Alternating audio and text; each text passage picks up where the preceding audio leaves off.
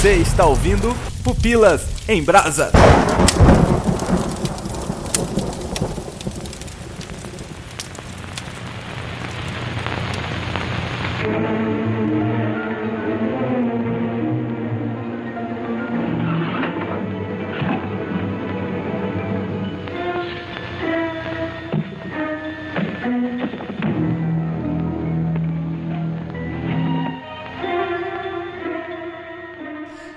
É o Léo Agrelos e decidimos fazer esse podcast para vocês tentarem me explicar esse filme. Então, fiquem à vontade nas explicações aí. Me façam entender, pelo amor de Deus, esse filme. Eu não vi o filme. Esse livro. Ai, meu Deus do céu, e agora? Maldito. Eu não posso explicar o filme se eu não vi o filme, então. Eu só li o livro, né? Ai, o, o Nito é esses, né? Desses aí. Eu só li o Desses, livro. desses.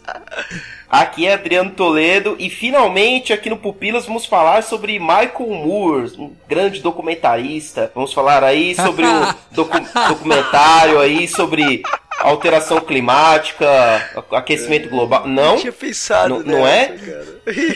Tema atual, É, tema quase atual, isso. hein? É, viu o filme errado? Não, mas beleza, pode vir com esse também. Dá também, né? Aqui é o Nietzsche Xavier e, enfim, teremos brasas. Ai, minha nossa. Caraca. Ah. E aqui é o Cacau Marx e vou te dizer que eu acho o filme melhor que o livro. Ih, cara. Olha! Só. Não, mas a galera diz isso, mas a galera diz isso. Fala que é um ótimo roteiro pro filme. De quatro pessoas aqui que estão presentes, apenas uma que deve ter lido o livro e visto o filme. É. Por isso que você foi convidado. Mas faz tempo, hein? Não conte tanto com a minha memória, faz tempo já.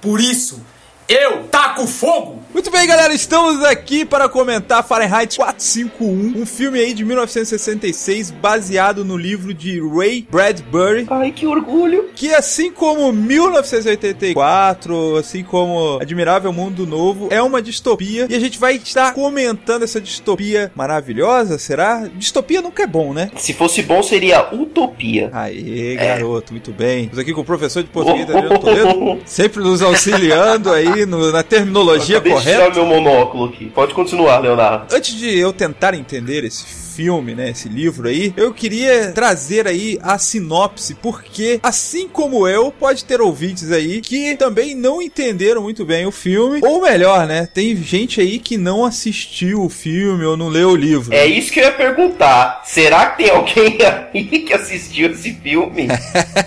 você, ouvinte, você assistiu esse filme? Eu não sei, eu tenho minhas dúvidas. Cara, eu acho que assim, se deu play é porque assistiu, não? Nem sempre. Nem sei. Esse cara tá interessado. é. Tem gente que não liga pra spoiler. Então vem com a gente, vem com a gente. Nito Xavier traga a sinopse de Fahrenheit 451. Eu tenho sempre dúvida se é Fahrenheit ou Fahrenheit. Fala o jeito que você quiser. Ah, tá. Então, é porque eu dou aula de física também, eu sempre ensino como Fahrenheit, mas eu não É sei. Fahrenheit, de física, então fala em Kelvin, velho. Pronto.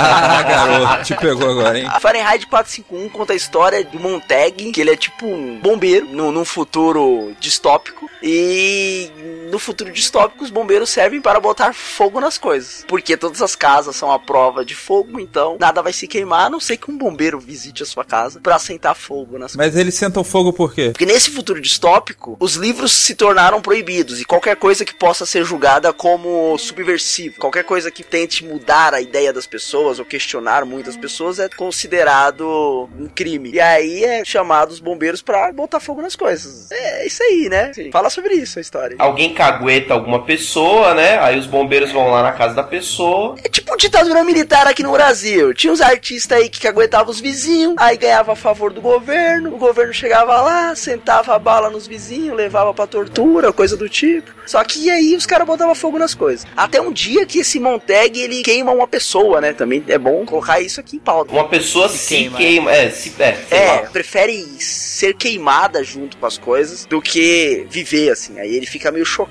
e Viver num mundo sem livros. Isso, e aí ele começa a meio que mudar a chavinha ali, fala, opa, se alguém se matou por isso, deve ser alguma coisa muito importante. Aí ele começa a questionar o sistema. Aí ele vira um subversivo. Então, quando eu tava assistindo esse filme, começa a falar muito de livros e tal, e aí o esquadrão anti-livros, queimando todo- todos os livros que existem, e chegando na casa das pessoas e caçando livros, né? Isso me fez lembrar um pouco o que aconteceu na Segunda Guerra Mundial, né? Onde a gente viu os nazistas queimando vários livros que não, não havia interesse deles, né? Vários livros, principalmente de escritores judeus. Vocês acham que teve uma influência pro escritor, pro Ryan Bradbury, esse ato dos nazistas? Vocês acham que teve uma influência no livro dele? Porque o livro dele foi escrito um pouco depois, né, em 1953. Acho que não só os nazistas, né? Durante todo o curso da história humana, houveram povos que buscaram acabar com certos conhecimentos, né? Estipar conhecimentos que não eram do, do interesse desses certos povos, é. né? Os nazistas são só um, um, exemplo mais recente, né? Bem lembrado, o, acho que o mais famoso, talvez, aí a gente pode falar de Alexandria, né? Biblioteca de Alexandria, sim. Pô, eu chamaria um professor de história para falar sobre isso. Se tivesse um professor de história na roda. Ia ser muito mais bacana, ele. acho que. Caraca, meu. Cadê o professor de história? Vai lá. Eu, eu tenho uma versão aqui do livro, uma, uma edição da editora Globo, que no prefácio tem começa com uma historinha aqui de que quando os nazistas estavam queimando o livro dos intelectuais judeus, Freud virou para um amigo dele e falou: "Que progressos estamos fazendo? Na Idade Média teriam queimado a mim. Hoje em dia eles só se contentam em queimar meus livros." É até essa menção aí no prefácio, que não é do Bradbury, né? Eu acho que a referência vale a pena assim. Toda a história da humanidade tem essa preocupação com os conteúdos que podem ameaçar, né? É, a gente sempre lembra do Index também, né, da Igreja Católica e tal. Mesmo outras formas de você considerar uma obra proibida ou mal vista, né, que não seja simplesmente destruindo. Recentemente teve um debate interessante do outro lado agora, né, caindo os direitos autorais do Mike Kempf, né, se ele pode ou não ser publicado de novo ah, é. como domínio público, se ele pode ou não pode ser publicado e tal. Então esse debate aí é interessante, né? Mas o Bradbury, ele falava que o livro não era exatamente sobre censura, apesar dele se focar também e se inspirar nessas ditaduras e tal, né? E o livro, na verdade, era sobre alienação da mídia, né? Da superficialidade da época em que ele estava vivendo, né? Tal. Mal sabia ele que o Facebook viria. é, ele ficaria maluco se ele tivesse vivo. Facebook eu não sei, mas que ele deve ter usado Orkut, ele deve. Morreu em 2012. Não, quando ele, é, mas quando ele escreveu o livro ele não sabia, né?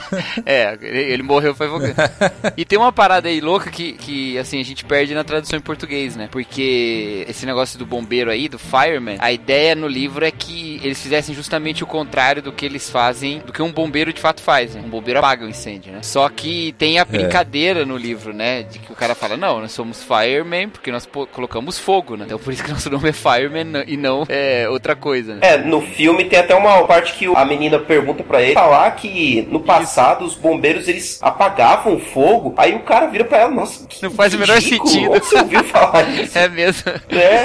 é mesmo. E é justamente esse negócio dele mostrar como a realidade está invertida, né?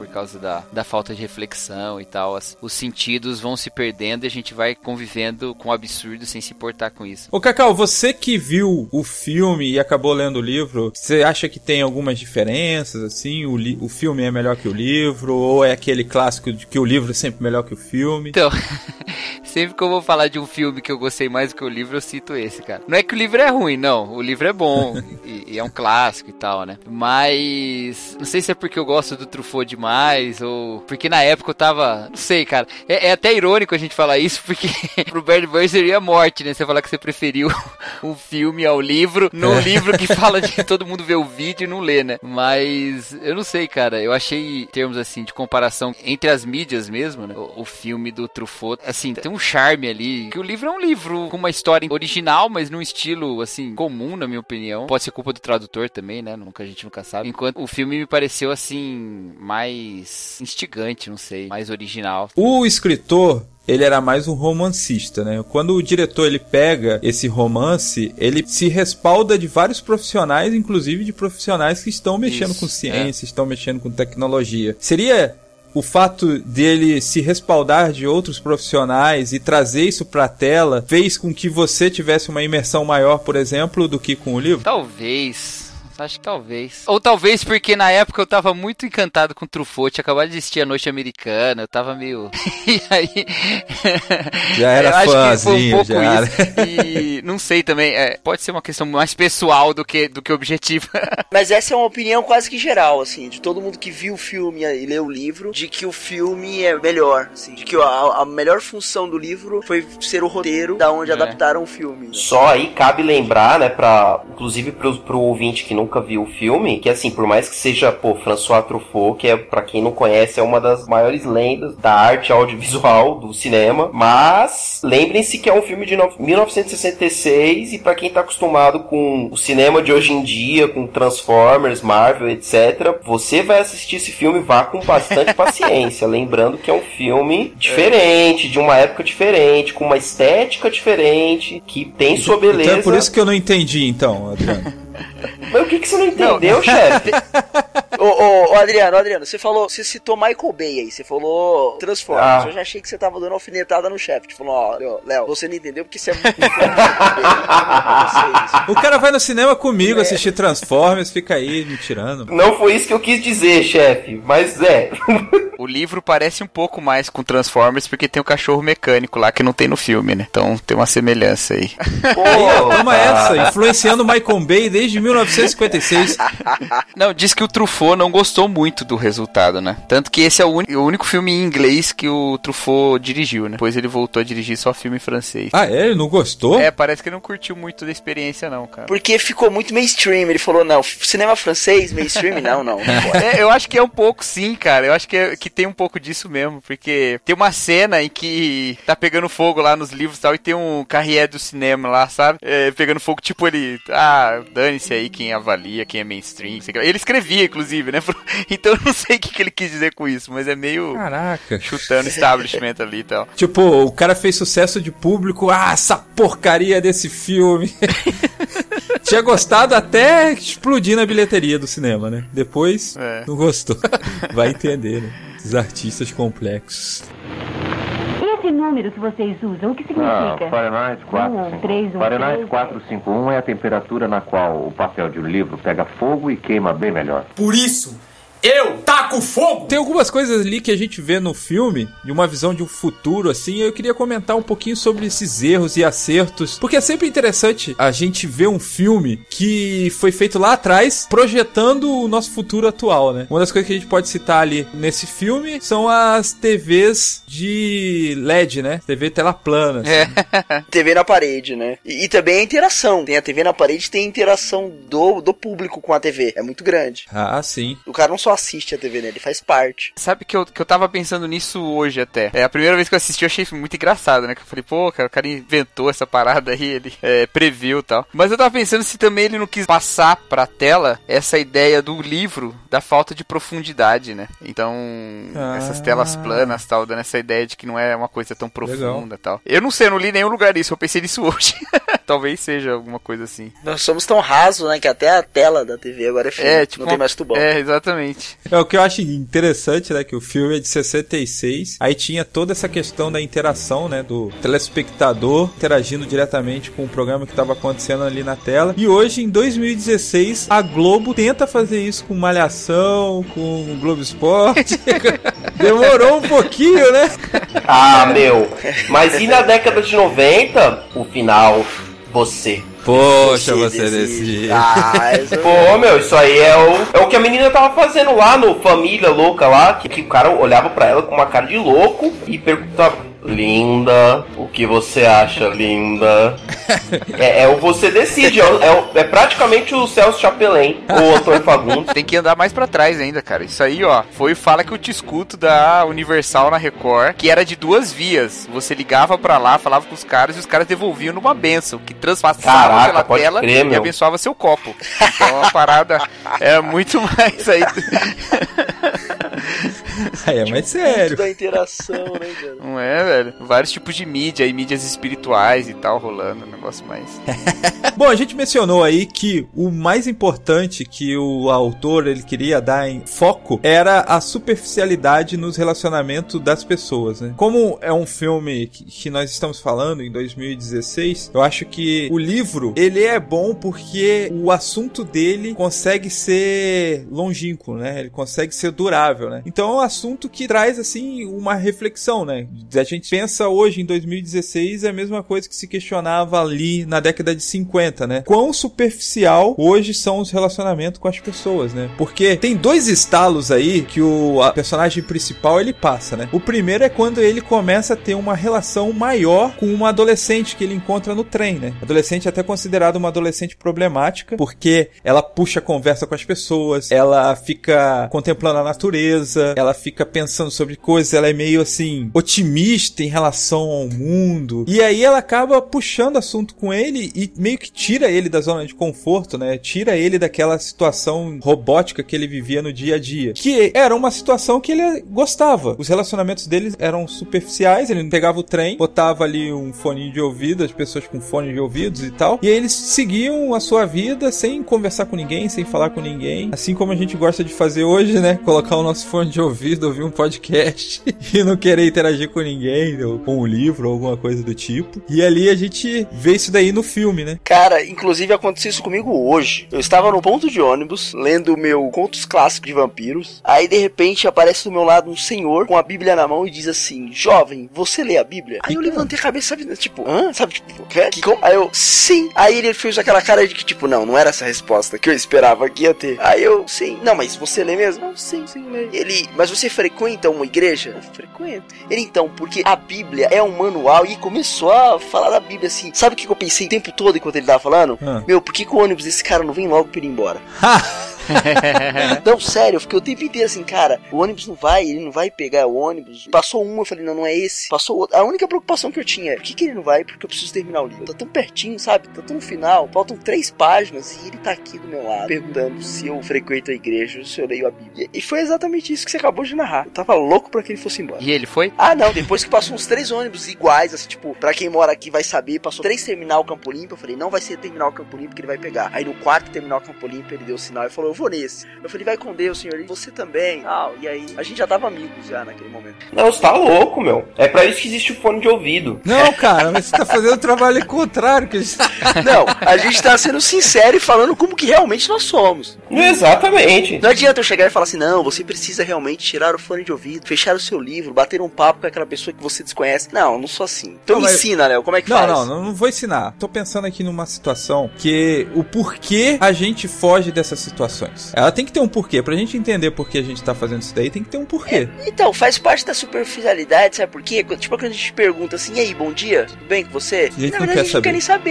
saber, é retórico, é só pra, pra o cara falar, ó, ele foi educado ou não foi educado. Eu entro numa sala dos professores todo dia, 7 horas da manhã, e falo bom dia. Eu entro numa sala de aula todo dia e falo bom dia. Quantos me respondem, entendeu? É retórico isso daí. Acabou se tornando um costume, entendeu? A gente faz sem nem saber por quê. Será que a gente não tá interessado em coisas complexas justamente porque essas coisas complexas acabam travando guerras faraônicas de discussões que a gente, ah, tô cansado de fazer isso daqui, eu não quero saber. Igual a gente tava conversando em off sobre conversar sobre futebol, Nito. Pô, Ah. Hoje, ninguém quer conversar sobre futebol porque a gente não conversa sobre futebol, a gente conversa sobre times. Então, o time que eu torço é sempre melhor do que o seu e eu vou estar provando pra você que meu time é melhor do que você- o seu, o meu goleiro é melhor do que o seu. A gente não tá querendo conversar sobre E se você futebol. assumir isso, acabou o assunto. Você fala, ah, meu time é melhor que o seu. Você fala, ah, é mesmo. Acabou assunto. acabou, acabou. Ninguém fala de tática. Ninguém quer falar de, sabe, de conceitos do futebol. Não querem falar de coisas complexas porque a complexidade ela pode causar um certo transtorno nas pessoas. Mas não precisa também, quando você for falar de futebol, você chegar no nível de falar de táticos de futebol,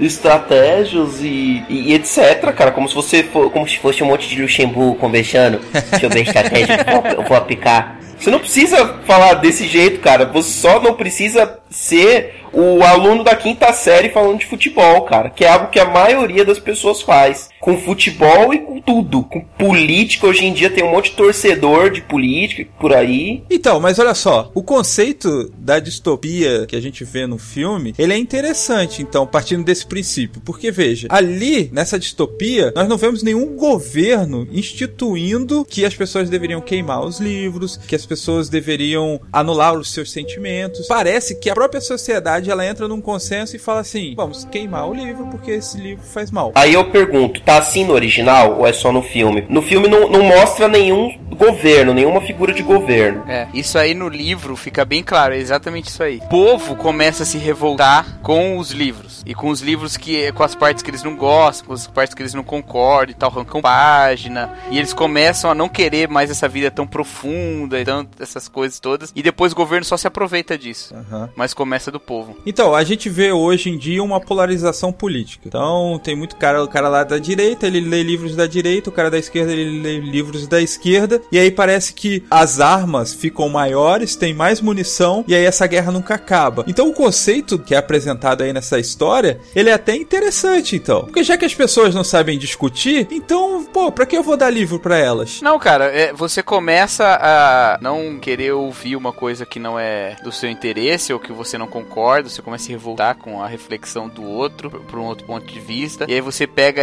e, anula essa parte da- do debate pra você, aí o universo de conhecimento se reduz pra você, mas de repente dentro desse universo você vai precisar se definir mais, tomar decisões dentro dele, fazer recortes, né? Daqui a pouco a gente caminha pra superficialidade. Você vê que tem grupos aí, que eu não vou falar quais, mas que eles começam unidos em, em um discurso de oposição a um outro grupo, e conforme o tempo vai passando, eles vão discutindo entre si, vão criando menos grupos e grupos menores, menores, menores, menores, e vão tendo questões entre eles tão radicais e, e viscerais quanto eles tinham com aquele opositor que era do, do espectro oposto, sabe? E pra chegar nisso e todo mundo queimar tudo e falar, ah, quer saber? Vamos aqui só assistir The Voice e pronto, acho que é um.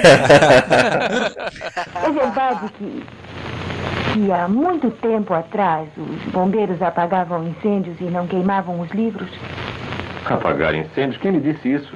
Eu não sei, alguém, é verdade, apagaram? Que ideia estranha. Por isso, eu taco fogo! Vocês veem então que o mundo que a gente vive e o mundo da obra são mais ou menos os opostos, porque no Fahrenheit as pessoas são meio que desprovidas de opinião, porque a, a falta dos livros meio que tirou a opinião crítica delas. Elas não têm mais essa capacidade, elas estão perdendo até a memória das coisas, elas começam a esquecer as coisas do passado. Hoje, todo mundo tem uma opinião, Pra tudo. Você não, não pode simplesmente falar assim, meu, não sei, não tenho uma opinião sobre isso, preciso refletir mais sobre isso. Tudo você precisa ter uma opinião. Chegando no extremo do ridículo de ter tido uma manifestação na Paulista pró-Trump e uma e contra Trump. contra o Trump. O quão ridículo nós estamos chegando. Sabe o que é engraçado isso daí? Irônico, Cacau? É que o mesmo cara que tá falando isso daí criticou a Glória Pires porque ela não tinha opinião sobre os filmes, você acredita?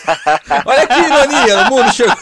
Eu critiquei mesmo. Porque é um absurdo. Você tá sendo pago pra ter uma opinião. Aí é diferente. Caralho, amigão. Eu acho que, na verdade, Adriano, são estágios diferentes, assim, de- de um mesmo processo, sabe? Um monte de informação que a gente não consegue conectar e que a gente não se preocupa um tanto com a profundidade dela ou com a veracidade, sabe? Daí pra gente duvidar de tudo e pra gente já não querer mais nada, sabe? Eu acho que é um processo, assim. A gente tá num estágio de uma pluralidade de informação gigantesca e que, assim, acontece isso, cara. A gente não sabe no que a gente pode acreditar. São tantas verdades que se dane, né? Sim. É, exatamente. São tantas verdades. Você não sabe a qual você pegar, cara. Pega na que é mais cômoda e na que é mais conveniente pra você no final, né? Isso, porque isso exigiria de nós uma dedicação em, em averiguar, sabe? Que a gente não tá afim de ter também. A verdade é essa. Talvez a relevância da imprensa hoje, da, eh, da grande imprensa hoje, a gente sempre a tomou como inimiga da verdade, né? E na verdade agora a gente a tem como os profissionais que vão fundo, sabe? Porque ninguém mais vai fundo de nada. Esses caras têm uma reputação pra zelar e os outros não têm, sabe? A Folha tem uma reputação pra zelar e o Blasting News não tem. Então eu vou confiar na Folha, sabe? E de repente, até 10 anos atrás, a gente falava de, ou mais, sei lá, na escola, não sei, na faculdade, a gente sempre criticava a grande imprensa, sabe? E agora parece que a grande imprensa, ela tem a reputação de neutralidade zelar, então eles têm a perder algo se não fizer um serviço direito, sabe? E no final tudo tudo é preguiça, cara. E aí a gente fica lá com o questionamento do T.S. Eliot, né, cara? Que eu acho fantástico lá, né? É, onde está o conhecimento que nós perdemos em informação? Onde está a sabedoria que nós perdemos em tanto conhecimento? E eu acho que é, que é isso que a gente tá vivendo agora. Eu parafraseei, não é assim a frase, não, mas é parecido. Nossa, essa podia ser tua entrada, tu ia arrebentar.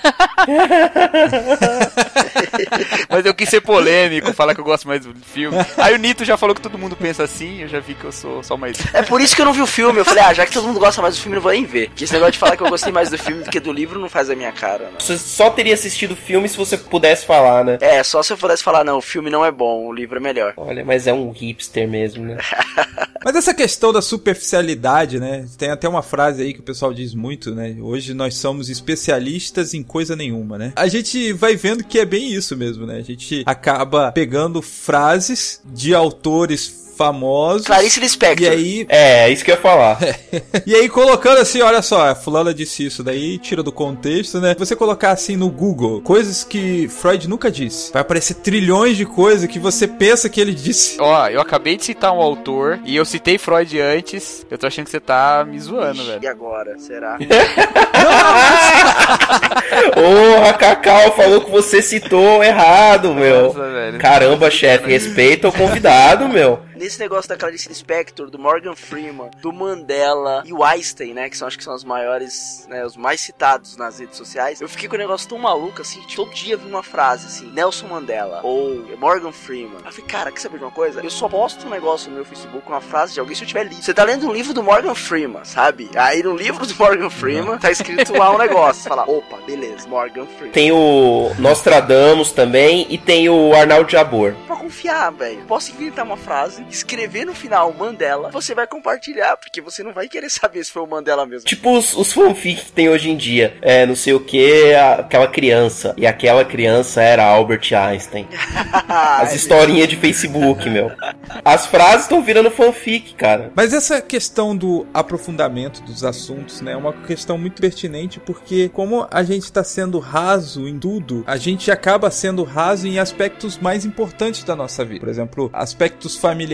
Hoje, por exemplo, eu tava conversando com uma amiga lá no trabalho e ela estava na, naquele draminha de namoro, né? E aí, olha só. Olha como ele fala do sentimento das pessoas, vai. É. Não, não. Draminha de namoro, vai, continua. A que ponto nós chegamos? Tava passando por um momento muito difícil, emocional, no relacionamento. Olha só onde chegamos. Ela pegava e aí colocava no Google Imagens lá alguma frasezinha. Nossa. E aí pegava, dava um print, salvava e mandava pro WhatsApp Nossa. dele. As pessoas, quando amam, elas se Ai, importam. sai dessa, povinho. Nossa. As pessoas boas devem amar seus inimigos. Madruga, seu. Não, mas calma, calma. Não tinha coerência nisso daí. Aí ele fazia a mesma coisa. A resposta dele também era lá do Google Imagens. Eu acho que ele colocava assim, frases marcantes, frases românticas. E aí ele trazia. Aí ele assim, responde com a vingança nunca é plena, mata a alma e. Exatamente! e ela me mostrando, né? E eu dando risada, cara. Falando assim, pô, para de mandar essas frases de para-choque de caminhão, cara. Aí ela ficava meio sem graça. tal. Olha como que as pessoas estão ficando, velho. A gente Mano, tá sendo muito raso no, no relacionamento, assim. Até quando a gente vai citar outras pessoas, a gente acaba sendo É, raso. es- né? tipo, escreve o que você tá sentindo, né? Aham. Qual que é a Não é dificuldade? fácil, não é melhor? isso tá me lembrando a profissão do Joaquim Phoenix no Her lá, que escrevia carta pros casais. Tá bem isso aí. Ah, é. Nossa, é Exatamente, mesmo, cara! Ótima menção, velho. É isso que acontecia. Ele ia ganhar muito dinheiro com esse casal. Com outros casais também. Poxa, se o relacionamento tá assim, né? Olha outros aspectos, né? Por exemplo, a questão do aprofundamento das coisas espirituais, das coisas que elevam o nosso espírito, né? Da palavra de Deus, por exemplo. Como que nós também estamos ficando superficiais, né? Por exemplo, a gente tem muita dificuldade de conversar sobre religião com as pessoas. Nito falou aí do carinha que queria apresentar a Bíblia pra ele, que queria conversar. Aí Nito tava doido pra se ver livre do cara. Provavelmente, Nito está aqui para me desmentir, mas provavelmente porque já vem aquela carga no Nito falando assim: vou discutir religião. Não, não, eu queria terminar o livro mesmo. Faltava três páginas. Aquela hora não, mano. Nito, você não é um cara de ficar discutindo na rua sobre religião. O cara não ia nem entrar numa discussão de religião. Ele ia só falar que, tipo, que Deus é bom e, e que eu precisava ler a Bíblia. A verdade é que o cara não acreditou que você ia na igreja lendo um livro de vampiro, velho. Essa que é a verdade. Foi, foi mesmo. O cara, o ele, cara ele do achou que o você falou que era crente só pra ir embora e ele falou, agora que eu não vou mesmo. Você é o capeta me impedindo.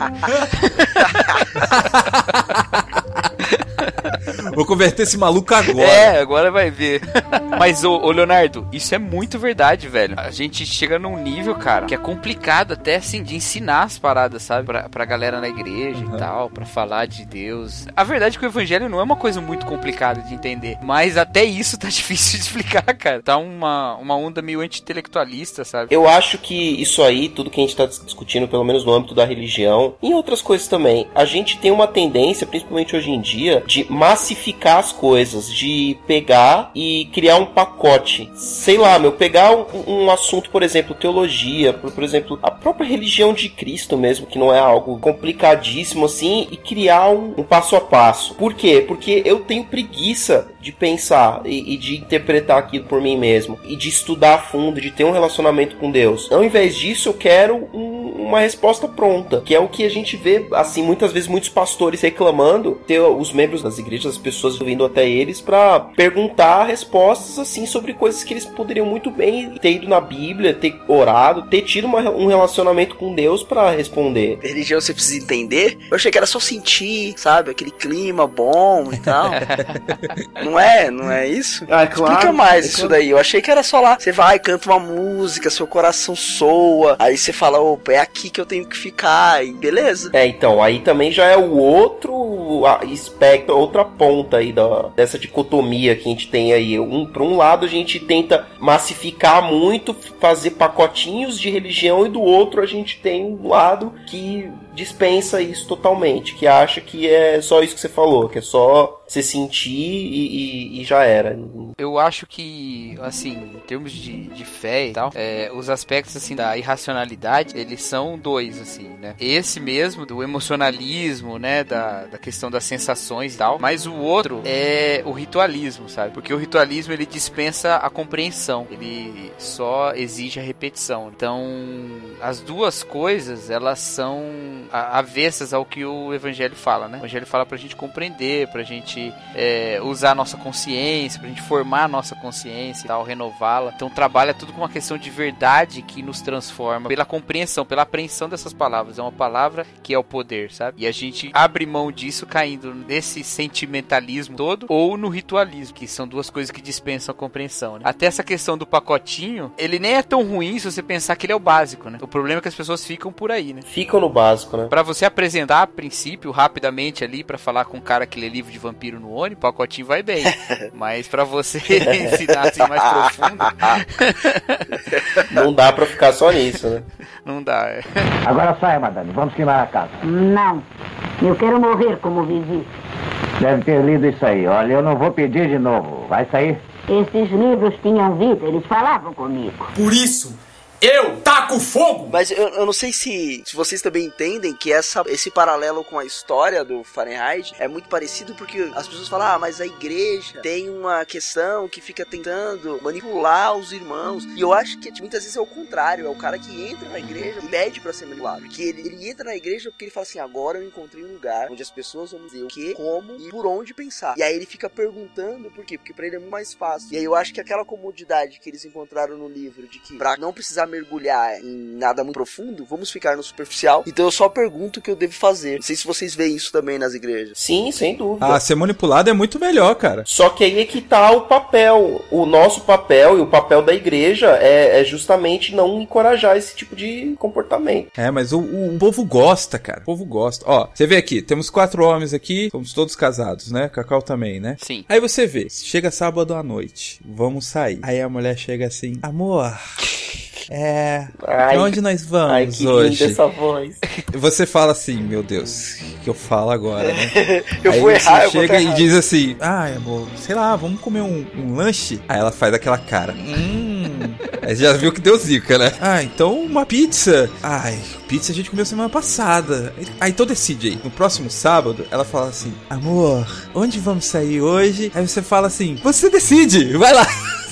Porque você não quer ter o estresse, né? Você não quer ter aquele negócio de, pô, ter que pensar em várias coisas e para poder argumentar, decidir aonde você vai. Então você já chega assim, coloca na mão dela, vai, escolhe você, onde você quiser ir, tá bom para mim, vambora. E eu vejo que isso daí impacta na gente, na nossa religiosidade. Então eu chego pro pastor e pergunto, que roupa eu devo usar? E vejo eu me questionar isso, ou eu ir na Bíblia atrás disso daí, o que, que a Bíblia fala sobre isso daí, que são coisas muito mais difíceis e com certeza se eu abrir aquele livro preto, ele não vai falar só da minha roupa, ele vai falar do meu coração e de outras coisas que vai doer muito mais. Então eu só chego, fico superficialmente no pastor e pergunto, que roupa eu posso usar? Um tempo atrás, muitos anos atrás, cara, acho que deve fazer quase uma década, eu vi um pastor falando, ele tava falando sobre igrejas emergentes, tal, né, reuniões mais orgânicas. Ele tava falando para onde esse movimento ia, que ele achava e tal. Tava acontecendo alguns anos atrás, né? Não dá uma década não, mas uns anos atrás. E ele entrou numa de falar a respeito da questão do crente ser independente e poder aprender a verdade sozinho e tal, sabe? Pesquisar sozinho a Bíblia e tal. Ele disse o seguinte, cara, eu fiquei marcado por isso. Ele falou: olha, um tempo atrás eu achava que os pastores eles iam se tornar é, paulatinamente desnecessários. Ia chegar um momento em que ninguém mais ia precisar deles, porque essa ideia do sacerdócio universal e tal, as pessoas iam querer aprender mais sozinho da Bíblia e tal, e de repente o pastor ia ser só mais uma voz e era melhor a pessoa ir sozinho buscar o conhecimento. Só que parece que não foi isso que aconteceu. Ele mesmo já estava falando isso naquela época. O que aconteceu foi o contrário. As pessoas preferem terceirizar o gerenciamento da sua vida espiritual. Entregam sua vida espiritual ao pastor e deixam ele cuidar dessa, dessa questão aí. E é bem o que acontece mesmo, né? A gente prefere alguém que diga pra gente. E o grande problema disso é que o pastor responde as nossas perguntas. Mas a Bíblia não responde as nossas perguntas. A Bíblia apresenta as perguntas dela e responde as perguntas dela. Igual Jesus fazia. A pessoa chegava com Jesus para fazer pergunta, ele não respondia. Falava, ah, eu não vou me submeter à sua pergunta, não. Ouve aqui o que eu tenho pra falar. E falava outra coisa, sabe?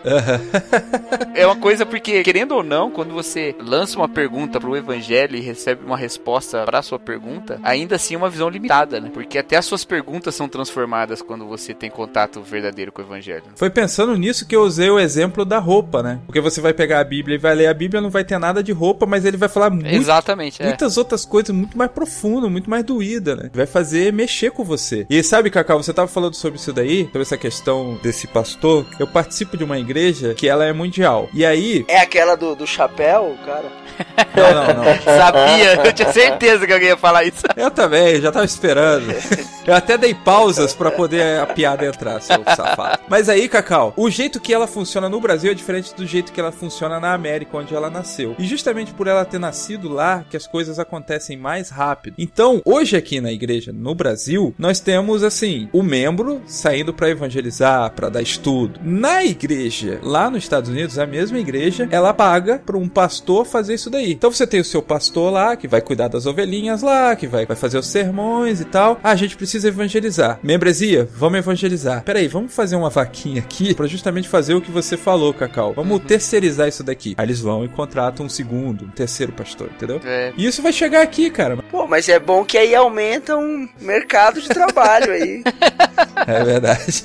Partiu teologia. Tem muita faculdade de teologia aí, por onde que esses caras vão, né? É, ué. Vocês não acham que essa superficialidade ela atinge diretamente o nosso relacionamento com Deus? Ela pode atingir o nosso relacionamento com Deus? Pode pegar, por exemplo, no, no filme, ah, um relacionamento que tem no filme que é superficial, que é o do protagonista, né, do Montag, com a esposa dele. Vocês repararam como que é o, o relacionamento deles? É totalmente superficial, eles não têm profundidade, eles não conversam sobre as coisas. A conversa deles se resumia a mulher falando lá do, do raio do programa doido dela e ele tentando falar da promoção lá que ele tava para ganhar. Mas não tem nada mais do que isso, cara. E quando ele conhece a outra moça, a, a moça do que, que tem contato com o livro e tudo mais, eles conversam sobre um monte de outras coisas e sobre outras preocupações e outras situações. Se a gente pegar esse, esses dois relacionamentos do filme e utilizar como paralelo para nossa vida espiritual, a gente pode tentar ver qual tipo de vida espiritual que a gente está tendo com Deus. Se é essa tipo de simplesmente falar sobre amenidades com Deus ou então só aquele velho discurso pré-definido que a gente vive falando, obrigado pelo, pelo dia, obrigado pela vida, pelo ar, que respiramos, respiramos pelo almoço, orar na hora do almoço, ou não, hoje a gente pode simplesmente conversar com Deus como a gente conversa com um amigo.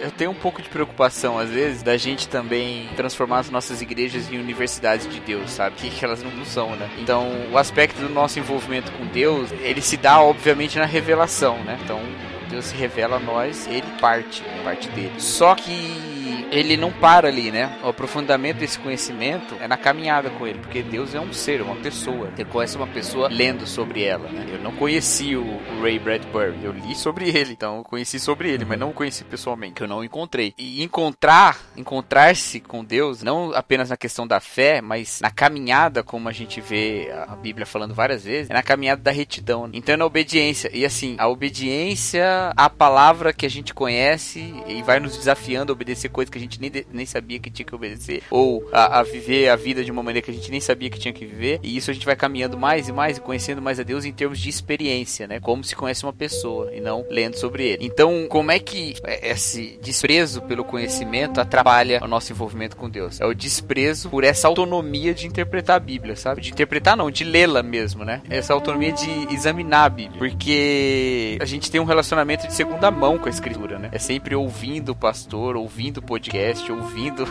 né? E nunca lendo, e nunca estando ali, sabe? Isso envolve mais dificuldade e passar por um, por outro passo ainda, entender qual é a linha daquele texto, daquele livro, entender essas coisas assim exigem da gente. A gente não faz isso para quase nada, né? A gente só clica compartilhar, curtir e tal, e ler mesmo, compreender as questões, se dedicar nisso é uma coisa que a gente acaba não fazendo e não faz também no aspecto da fé, né? E se a gente não faz isso no aspecto da fé, a gente vive sempre o mesmo tipo de religiosidade repetida, né? A gente vai sempre vivendo aquilo que todo mundo vive, né? E isso vira tradição. Aí não vira fé, vira tradição. Né? É o que todo mundo faz. A gente tá falando aqui da questão de se aprofundar no relacionamento com Deus e tal, mas a pergunta para mim é o seguinte: por que a gente tá exaltando tanto essa questão de ter um relacionamento mais profundo com Deus? O Nito falou aí do cara que vai lá na igreja se sentir bem, ter aquele conforto, ouvir aquelas músicas e tá ali tranquilão, na paz, no relax, quem sabe encontrar o tal do Nirvana. E a gente tá falando de uma coisa que ela chacoalha a gente, né? São questionamentos que estão dentro da Bíblia que mexe com a gente, né? E a gente tá falando justamente isso daí, cara, se aprofunda. E baseado em que a gente tá falando isso daí de a gente tem que se aprofundar? Uma coisa que a gente acho que tem que entender assim é que apesar das questões de fé às vezes parecerem um desafio pra gente se apropriar do absurdo, sabe? E da gente buscar sentimentos e paz que atestem no nosso interior de uma maneira subjetiva, que a gente tá num,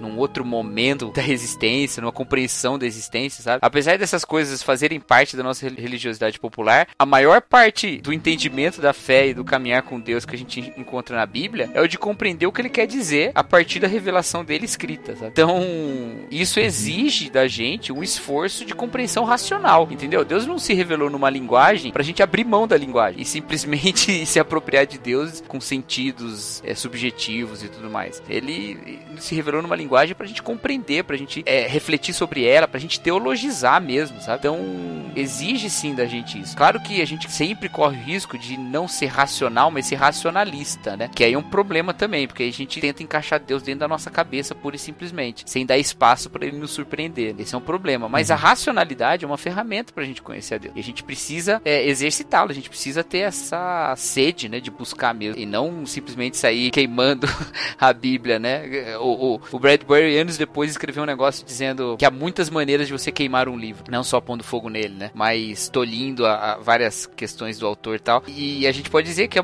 é uma maneira de a gente queimar a Bíblia, a gente simplesmente achando que ela não é a palavra de Deus, é a gente que sente, ou a gente que percebe Deus de outra forma. Então, isso envolve, a gente precisa disso. Quando a gente vai sabendo disso, a gente vai conhecendo a Deus, a revelação de Deus, da maneira como ele é e agindo segundo essa revelação e assim se encontrando com ele, sabe? Então, assim, quando Deus dá revelação a Moisés, por exemplo, ele começa se apresentando. Sabe? Quando ele dá a Abraão, ele começa dizendo que ele é. Porque esse é o papel da revelação. É mostrar a Deus como ele é pra gente conhecê-lo e, e, saber quem nós somos, sabe? Em comparação com ele, ou ao lado dele. Então, a gente não pode prescindir da racionalidade, do conhecimento, de tirar as dúvidas que a gente tem, os pontos difíceis, sabe? De querer entender mesmo. E é uma expressão que a gente pode pegar lá. Anselmo da Cantuária, ele, ele dizia que ele queria crer para entender. Então ele crê, mas uma fé em busca de compreensão é, seria melhor. Uma fé em busca de compreensão. Então eu creio, mas eu quero entender essa fé, eu quero entender como ela funciona. Ela tem que fazer sentido. Ela não pode ser uma fé maluca, assim, sabe? Eu acho que nesse aspecto a gente, quando abre mão da racionalidade, a gente se afasta de Deus nesse,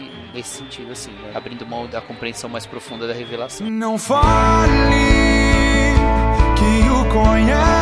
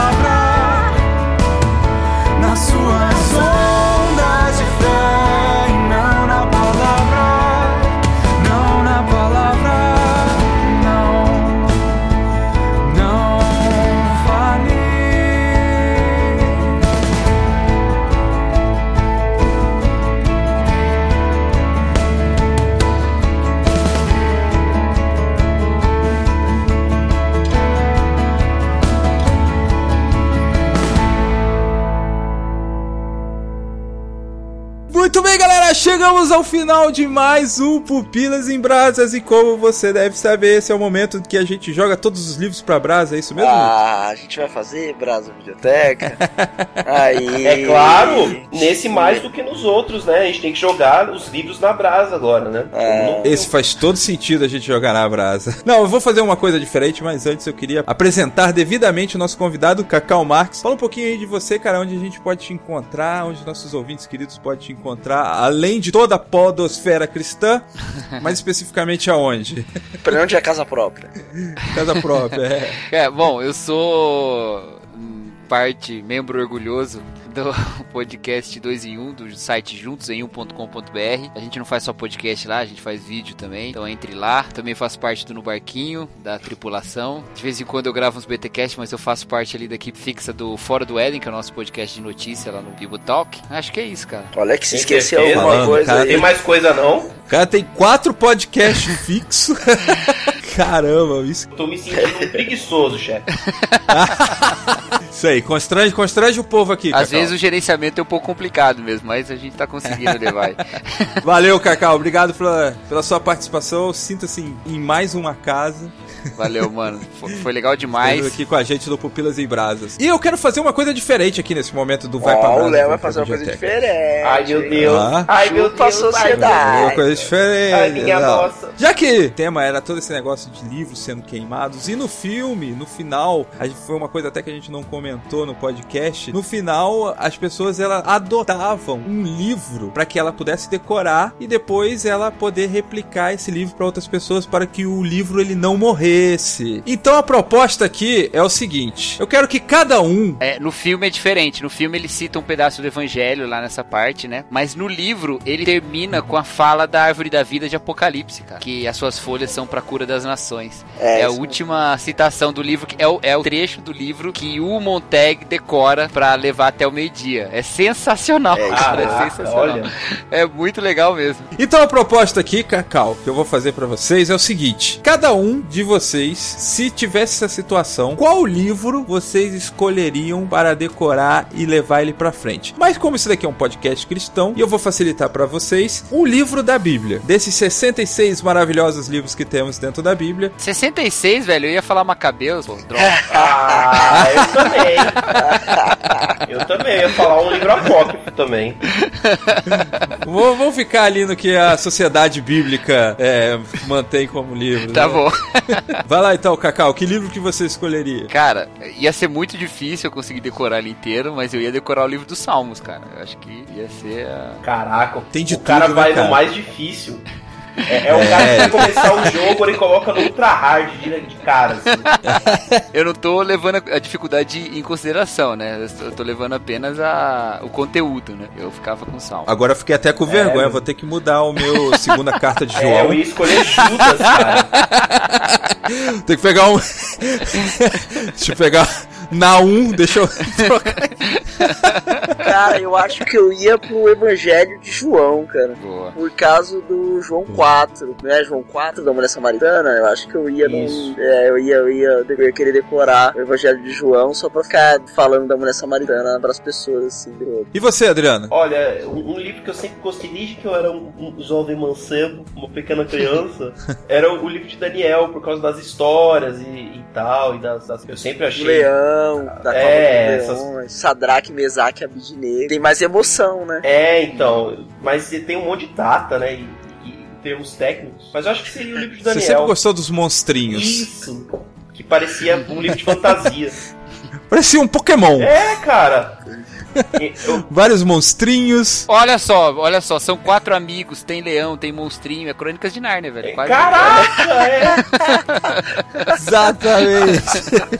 Ô, Léo, você foi falando, ah, não, do, do livro e tal. É que você falou do livro da Bíblia, mas se fosse de um livro, livro mesmo, provavelmente seria As Crônicas de Nárnia, que é tão lindo. O Adriano querendo roubar. Bom, é isso aí, Não, galera. isso aí, você não falou? O Acabou. E o seu, pô? É, e o Ah, seu? eu falei? Não. Cara, eu ia decorar o livro de Jó. Achei ele muito da hora. E eu ia decorar só pra falar assim: quem inventou a boca? Quem inventou aquele que fala? Aquele que ouve? Quando alguém fosse falar alguma coisa, eu mandava essa.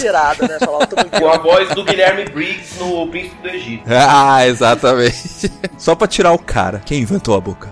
Hã?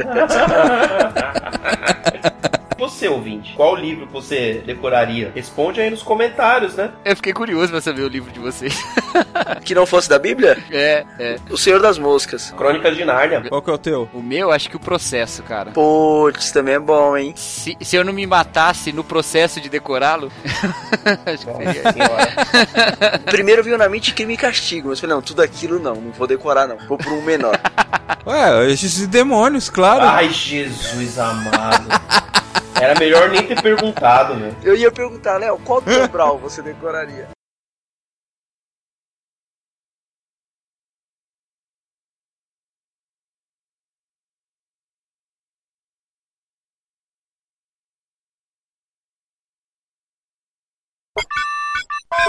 Nossa, Nina, não acredito nisso, meu. Esses gatos estão demais, meu. Eles tiraram as coisas aqui do lugar, meu. Ca- Caíram com a internet. É, com coco por cima e e recheio de leite condensado. Comi um de maracujá. Pô, eu falei tão bonito no podcast, vocês querendo estragar a minha reputação. Brown, é melhor não, né? A gente não estraga a sua reputação, chefe. Você faz isso. É. Pô, o cara, o cara acabou de ler 1984 e falou que decoraria Dan Brown é cruel. hein? Cara, eu defendo os clássicos. Dan Brown é clássico. é claro, jovem clássico. Hasta la vista, baby.